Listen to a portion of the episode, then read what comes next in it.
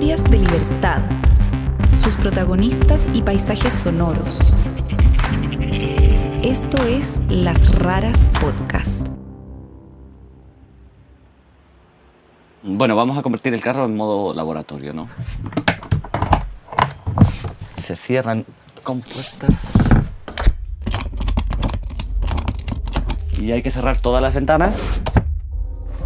Y ya está. A mí me da claustrofobia. Hay que acostumbrarse. Sí, tenemos una buena cantidad de luz, ¿no piensas? Eso, lo primero es dejar que los ojos se acostumbren, porque la luz roja te deja ver, pero tampoco... Ahí estamos. Ya están los químicos listos. Tampoco son peligrosos estos químicos a nivel de piel. Aquí está la película con la imagen latente, ¿no? Habíamos escuchado hablar de él, un fotógrafo español que recorre nuestro país en una casa rodante maravillosa. Decía el mito que la casa móvil además es una cámara de fotos gigante y que el fotógrafo mientras viaja le enseña a los niños de sectores aislados cómo se hacían las fotos antes, cuando las imágenes no eran desechables. Eso de la imagen latente. Es como poesía al mismo tiempo, ¿no? Sonaba como el tipo de persona que nos gusta retratar, de bajo perfil, pero con una forma de vida rupturista. Por eso lo rastreamos, lo encontramos a la orilla de un lago en el sur y le pedimos que nos dejara viajar y hacer una foto con él. Esto es Las Raras, historias de libertad.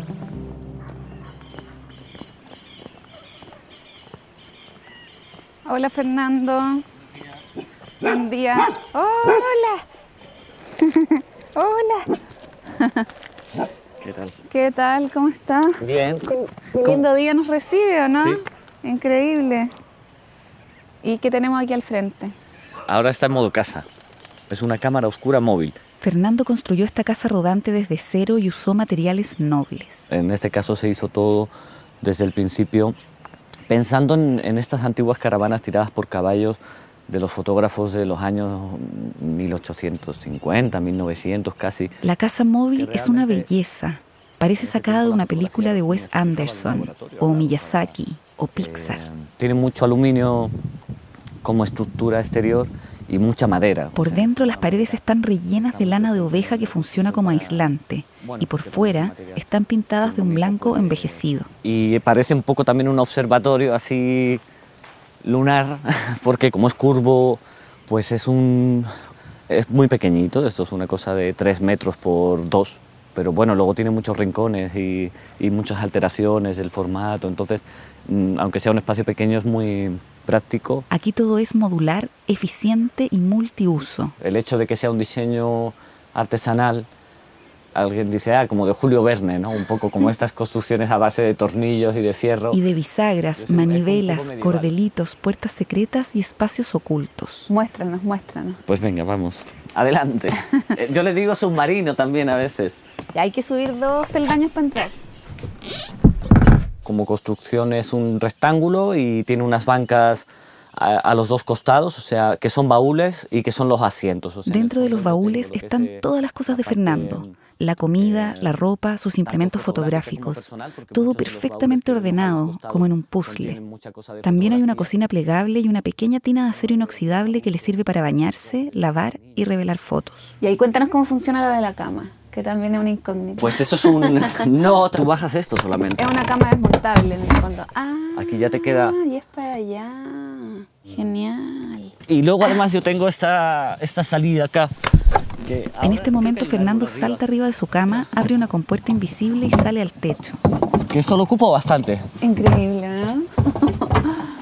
Impresionante. En el techo hay un panel solar que le sirve para tener electricidad. Es como una terraza, porque tú puedes subir, ¿ves? Acá arriba. Ahora hay un árbol.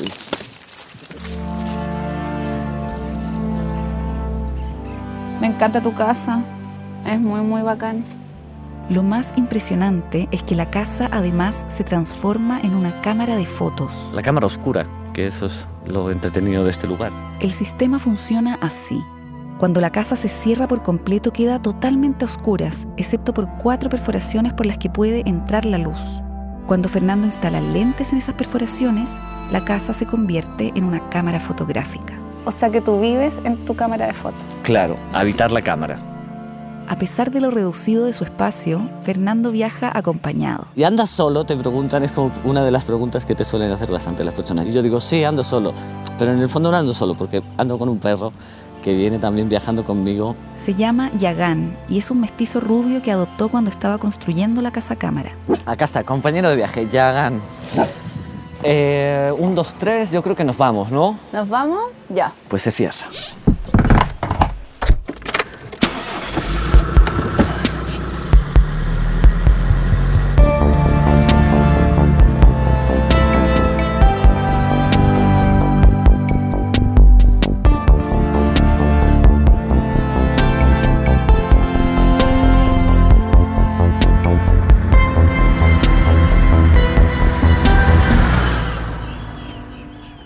Fernando Aceña no tenía por qué ser un artista, pero siempre fue un rebelde. Mi pueblo era un pueblo donde había una violencia fuertísima, o sea, se pegaba a los niños. Recuerda que lo obligaban a ir a misa todos los domingos. A los 12 años decidí no hacer la confirmación. Fui el único en el pueblo que no hizo la confirmación. Creció en los años 80 en un sector rural en Soria, al norte de España, en una familia que amaba las chatarras y las tuercas. Siempre fui muy, tuve mucha influencia vinculada a la, a la construcción, al hacer con las manos, a ocupar máquinas, herramientas, o sea, siempre tuve mucha relación de ese pequeño con eso. Aunque él no quería, se suponía que tenía que trabajar en el taller mecánico familiar. Pero luego, por otro lado, yo tenía la fotografía, que no era malo, y yo me salvé por ahí. Fernando conoció la fotografía por pura suerte, cuando a los 14 años estudiaba electricidad en un internado y tomó un taller.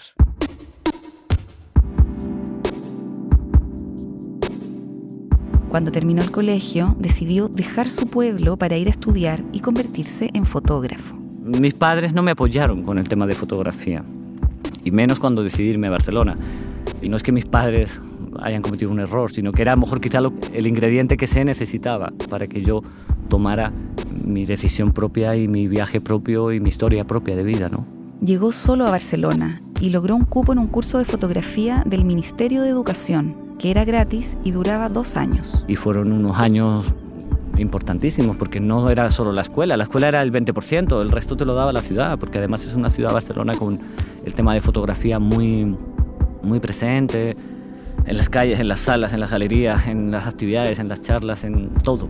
Eran los tiempos de la fotografía análoga y a él le gustaba hacer fotos de estudio, montajes y collage. No soy documentalista, no soy un reportero, no, no trabajo tanto con la realidad, para mí es como la construcción de la imagen es algo más personal y un- una cosa más de, armar algo, ¿no? Eso lo he seguido haciendo y lo, y lo sigo haciendo.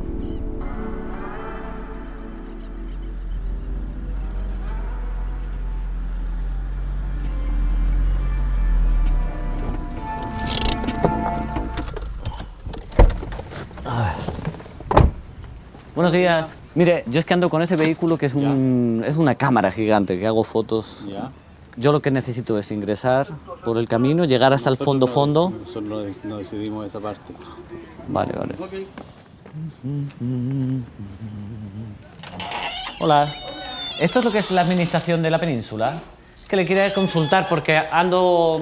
Soy fotógrafo y ando con un vehículo que lo tengo como laboratorio, cámara, todo. Y era para ver si me daban permiso para entrar hasta el final, final, final, a ver si puedo hacer una foto.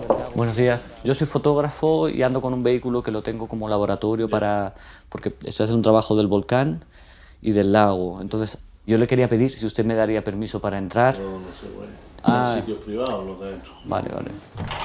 No, no podemos entrar. Es un rollo, eso es privado completamente.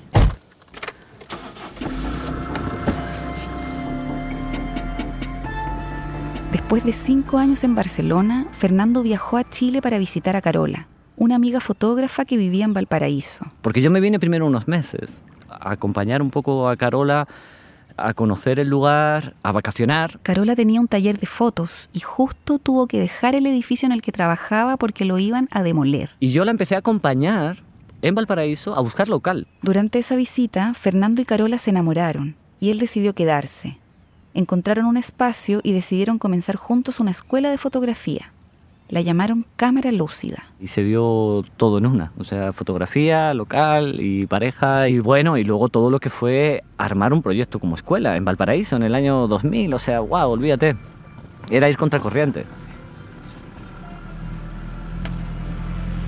Entonces estamos buscando el spot perfecto para sacarle la foto al volcán. ¿Esa es nuestra misión? Es hacer el encuadre, claro. Hacer el encuadre. Es un poco aparatosa esta cámara en todo caso, ¿no? Sí, Después de más de una década a cargo de la escuela, Fernando empezó a resentir la falta de tiempo para trabajar en otros proyectos. pasan los años y dices, a ver si el próximo año... Y el próximo año es peor, tienes menos tiempo. Y al siguiente año tienes menos tiempo todavía. Y al siguiente año, al final, entonces toda tu energía se va solo en la parte educativa, que es una trampa, porque te gusta mucho, te absorbe mucho. Su relación con Carola tampoco andaba bien y el año 2011 decidió dejar la ciudad. Se fue a un pueblo que se llama Olmué. Allá pensó en construir un laboratorio fotográfico o en empezar otra escuela, pero ninguna idea lo convencía.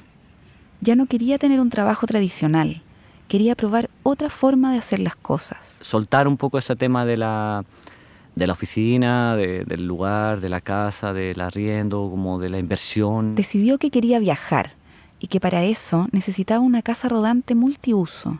Le dio muchas vueltas antes de definir qué roles tenía que cumplir, que finalmente se definió como casa, por un lado, como cámara y laboratorio para una cosa más personal de fotógrafo por otro lado, y como un lugar que lo educativo no se perdiera. Lo siguiente era encontrar una cosa como esa. Fui a ver muchas casas rodantes, antiguas, muy bonitas, o sea, que te quedas impresionado, de estas de los años 70, de los años 80, micros, autobuses, eh, liebres, de estas típicas porteñas, yo qué sé, para mí es muy bonito toda esta cosa romántica de, de los vehículos clásicos, ¿no? Pero nada lo convencía. Al final, optó por construir su casa rodante él mismo. Tenía la experiencia del trabajo en el taller mecánico de su familia en España. Compró lo mínimo. un chasis, dos vigas de fierro. Nada más que eso. Tienes dos vigas de fierro y de ahí tú imagínate todo lo que vaya a ir encima. Armó una maestranza en el patio de su casa en el campo y se puso a trabajar. Él creía que se iba a demorar un año. Luego me di cuenta que era imposible en un año y tuvieron que ser dos. Y luego me di cuenta que no eran posible en dos y tuvieron que ser tres. En 2015, por fin estuvo listo para empezar su viaje. Acompañado de su perro Yagán, partió hacia el norte. No tenía ningún objetivo específico, solo moverse y probar si su casa cámara móvil funcionaba. También la salida fue un poco como con esta incertidumbre. Pero la semana, en mi primera ubicación y mis primeras pruebas de cámara oscura abierto al público y tal, me di cuenta de decir, ah, mira, realmente sí se puede. O sea, la gente entra, caben personas, la cámara oscura está perfecta, todo se ve muy bien. Eh, ahí fue la, la conclusión de, de los años de trabajo anteriores, como el, el- el probar realmente el vehículo en terreno, ¿no? El uso pedagógico de la casa es muy importante para Fernando. Por eso la bautizó como Museo Interactivo de la Luz. Para encontrar a su audiencia, se instala en plazas o miradores y a cambio de un pago voluntario, muestra la experiencia de su cámara oscura. La cámara oscura es un, es un lugar donde puedes controlar la entrada de luz, puedes oscurecer completamente, 100%, excepto por una perforación. O sea, es como una habitación completamente oscura con una perforación circular. Y lo que ocurre por esa perforación circular es que entra la luz del exterior. Pero como es una perforación pequeña, la luz ya no entra sola, sino que entra con la imagen. Para demostrarlo, Fernando instala un cartón blanco frente a la perforación por la que entra la luz. Y efectivamente, ahí se proyecta la imagen de lo que está pasando afuera, pero invertida. La cámara oscura lo que nos permite es observar las imágenes de lo que está afuera al interior. Este mismo fenómeno lo muestran los colegios de los lugares que va visitando. Cientos de niños se han maravillado con su casa cámara. Ya, pues yo quiero ver. El perro. ¿Nos vemos por aquí? Sí, acá está. Sí, está en todos los lugares, acá atrás igual. Parece, parece una tele. Es todo al revés. Es todo al revés. Es lo de afuera al revés. Sí. Un aplauso para Fernando.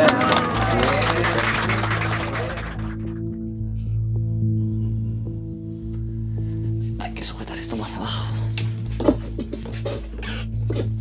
Bien. Ya está. Wow, está perfecto. Finalmente estamos estacionados y vemos un volcán a lo lejos. Fernando cerró la casa por completo e instaló un lente en la pequeña perforación de la casa cámara que enfrenta al volcán. Lo que ya tenemos es el encuadre, está listo, perfecto, está enfocado. Ya tenemos el volcán en su encuadre definitivo. Te presento el paisaje, lo ves bien, ¿no? Ya, vamos con la primera foto. El diafragma está cerrado. Eso es importante.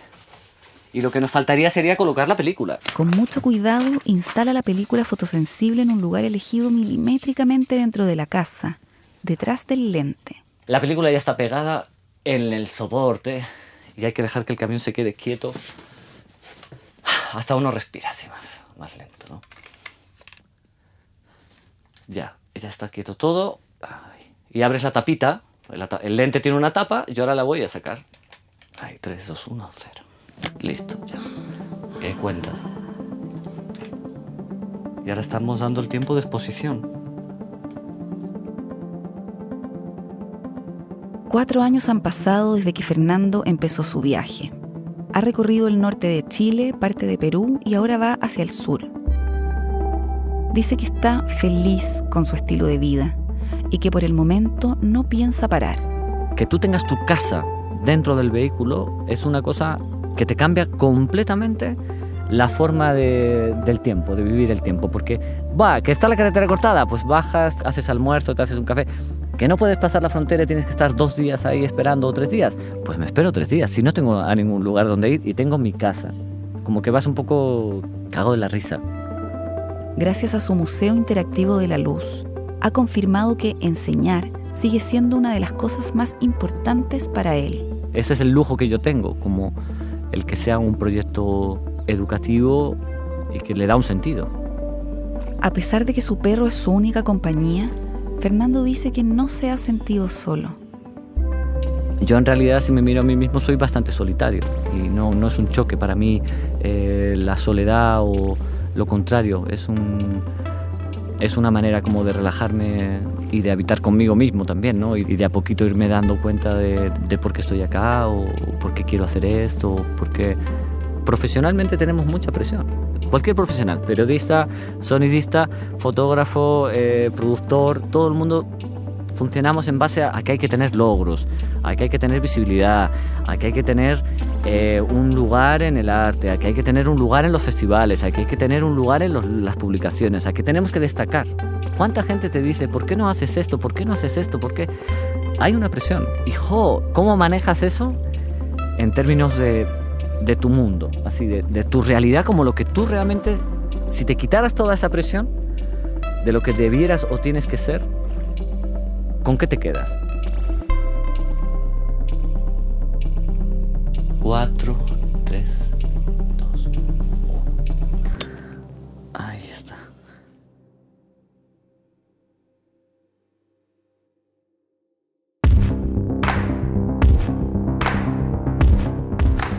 Queremos agradecer a Fernando Aceña por compartir su historia con nosotros. Las raras somos Martín Cruz y Catalina May. Pueden ver fotos y más información sobre nosotros y nuestras historias en lasraraspodcast.com y Las Raras Podcast en Instagram, Facebook y Twitter. Esta temporada fue producida con el apoyo de PRX y el Google Podcast Creator Program. Las Raras cuenta con el apoyo y representación de Adonde Media. Nuestra música original es de Andrés Nusser. Las ilustraciones de nuestras historias son de Soledad Águila. Pueden escucharnos en Google Podcasts, Spotify, Apple Podcasts o donde prefieran escuchar sus podcasts. También estamos en theclinic.cl.